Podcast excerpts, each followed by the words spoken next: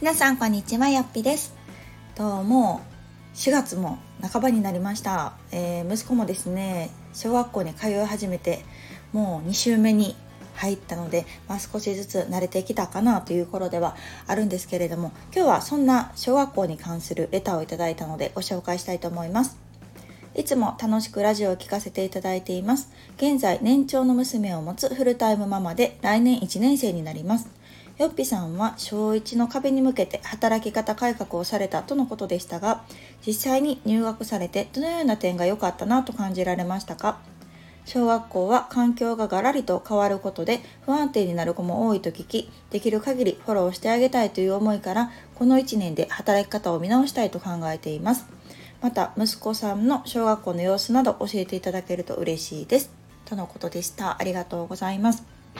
そうですよね。来年小学校に入学するとなるととても今この小1の壁だったりとか小学校実際どうなみたいな様子が気になるところかなと思います。私も周りにねあんまり小学生のママっていなかったんですよね。なので本当入学するまで未知の世界すぎてもうなんか不安やし心配やしみたいな状態だったんですけれども、まあ、ようやくこう2週経ってですねああこんな感じかっていうのがつかめてきたなと思います。でご質問をいただいていた、えー、実際に入学されてどのような点が良かったなと感じられましたか？というところなんですけれども。まあ今この入学して2週間で感じることはですねやっぱり、えー、朝の送りそして迎えができるっていうのがすごく良かったなと、うん、思いますね。まあ、もちろんあの距離とかにもよるかなと思うんですがうちもねそんな小学校遠いと思ってなかったんですが大人で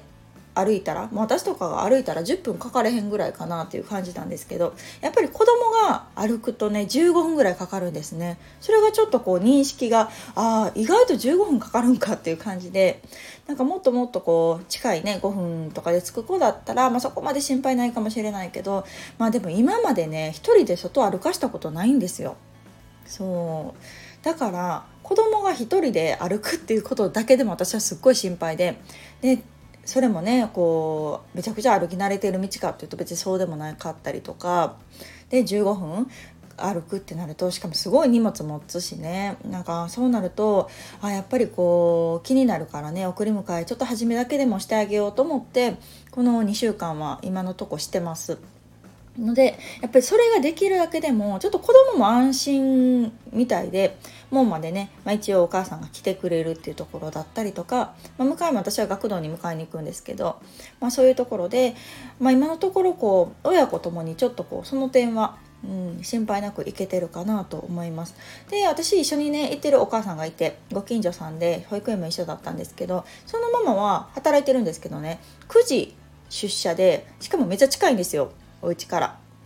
だから全然一緒に行けるっていう感じで、まあ、そういうママもいますよね。普通に働いてるけど朝全然子供を送ってから出社でも間に合うっていうママもいるのであのすごくうん、普通にこう私みたいなフリーランスとかじゃなくても普通に会社勤めされてる方でもそれができるっていうだけですごい安心やわって言ってるので、ま、そこがまずどうなのかなっていうところですね。フルタイムで働かれてるっていうところなんですが、まあ、会社とお家との距離とかねもし通勤とかで1時間とかかかるんだったらもしかしたら朝送ったりができないかもしれないのでその辺りが個人的にはねやっぱりそれが無理なママもいるんですよ。もう1日目から1人で行きなさいって言って1人で行ってる子たちももちろんいるからうんまあその子の性格とかにもね言ったりもするんですけど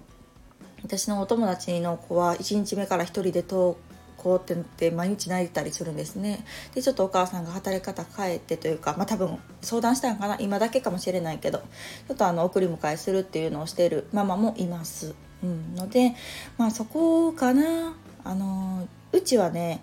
8時には学校に着いているように出てるんですね。なので8時40分とかには家あ7時40分か。とかには家出るので、まあ、その時に送り出せる、まあ、言ったら学校まで送るとかであれば8時ぐらいに学校に送ってそっからの出勤で間に合うママとかであれば、まあ、安心かもしれないですね。あと迎えが何時かっていうのなんですけど私の周りはほとんど学童も5時までですね。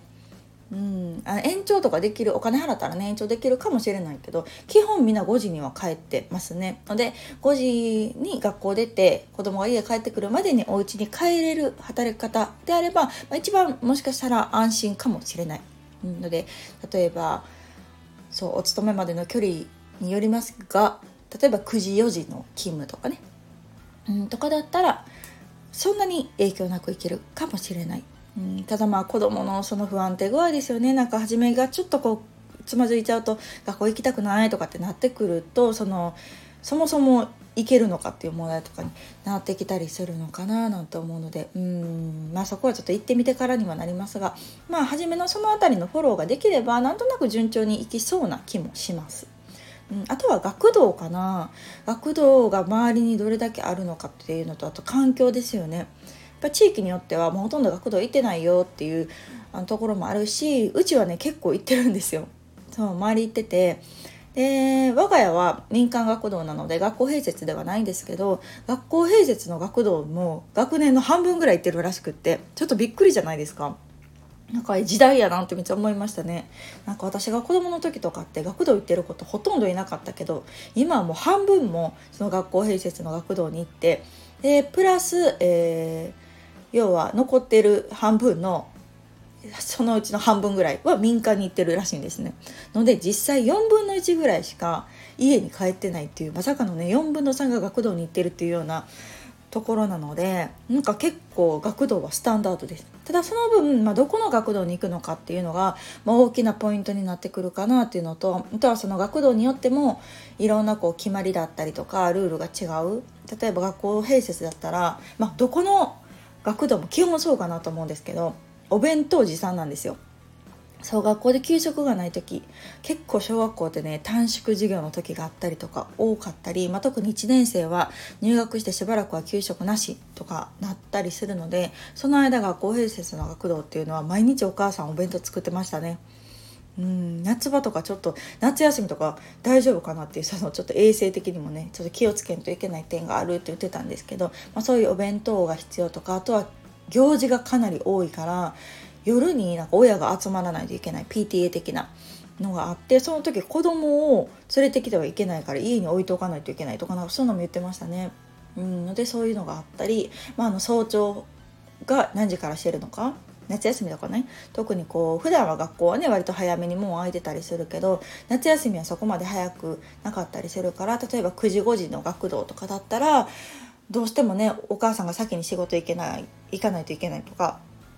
なってくるので、まあ、その辺りかな。学童その辺も預かり時間だったりとか料金とか、うん、プラスアルファのこともそのお弁当だったり親の参加がどれぐらいあるのかとかあとは環境ですよね。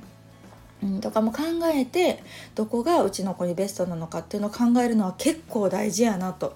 うん、思いました。なんか学童に関しては私結構ねまだまだ語りたいことがあるから別の回でお話ししようと思うんですけど個人的には学童選びかなり大事やと、うん、思ってます。なんかそれまでは私も今の民間考えるまではもう学校併設しかないっていうかなんか普通そうなんやろなと思ってたんですけどやっぱりよくよく考えてみたら他にも選択肢があったりとか実際こう通ってる子の話をね、まあ、聞く機会があったりとかすると私は民間を選んだんですが。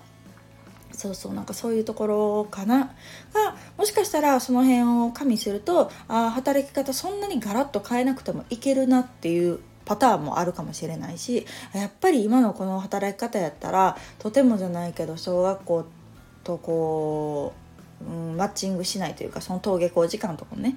考えた時にちょっと難しいなとかなんか微妙な多分30分ぐらいの1人時間とかができる子が多いっぽいんですよね朝も帰りも。うん、だから30分ぐらい1人にさせちゃうなとか残業したらもっとうん待たせるなとかっていうパターンが多いみたいなのでなんかその辺りをできたら周りに小学校行ってる